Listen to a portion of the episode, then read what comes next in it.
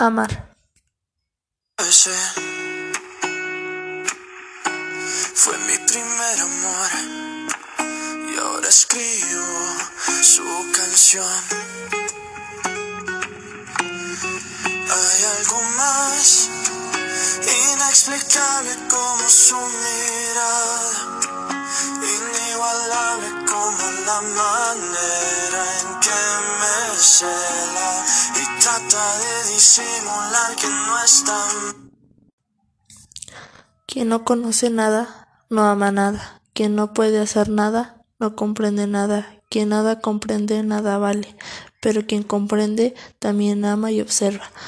Cuando mayor es el conocimiento inadherente en una cosa, más grande es el amor. Quien cree que todas las frutas maduran al mismo tiempo que las frutillas, nada sabe acerca de las uvas. Para Celso.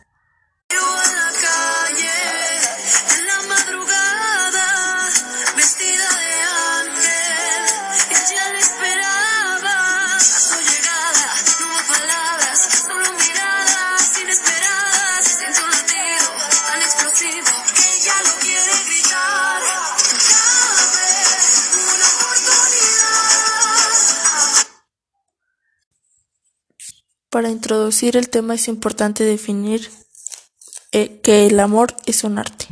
Realmente todos estamos sedientos de amor porque vemos películas basadas en el amor y escuchamos centenares de canciones que nos hablan del amor. Pero el amor no es solo pasajero y mecánico, sino el amor es un arte, el triunfo de un aprendizaje. Es algo, es una actitud, una orientación del carácter que determina el tipo de relación de una persona con el mundo con totalidad. No solo un objetivo amoroso, no es solo una relación personal, sino un rango de madurez que se manifiesta de diversas formas. Existe tipos de amor, el amor erótico, el amor fraternal, el amor materno, el amor hacia Dios y eh, sobre todo el más importante, el amor hacia nosotros mismos. La afirmación de la vida, felicidad, crecimiento y libertad propio está arraigada en las propias capacidades de amar, esto es en el cuidado, el respeto y la responsabilidad y el conocimiento. Si un individuo es capaz de amar productivamente, también se ama a sí mismo. Si solo ama a los demás, no puede amar en absoluto.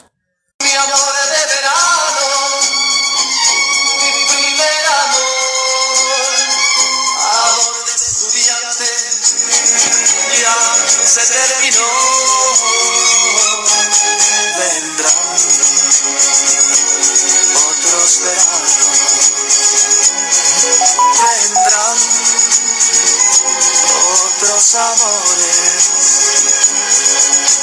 siempre en mi ser mi amor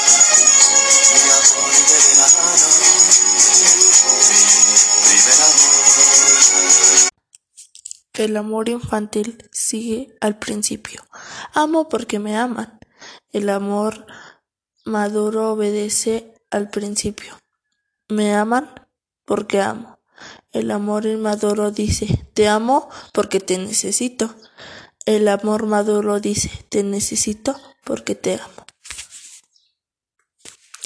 Amar es una experiencia personal que solo podemos tener por y para nosotros mismos. Cada uno de los seres humanos sabe la diferencia en lo que es querer a una persona y amar a una persona. Casi todos sabemos querer,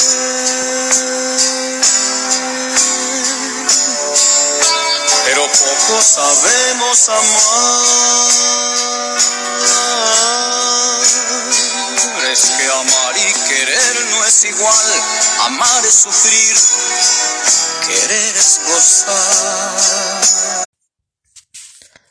Por último, el amor intenta entender, convencer, vivificar. Por ese motivo, el que ama se transforma constantemente, capta más, observa más y es más productivo. Es más, el mismo. Eric Fromm.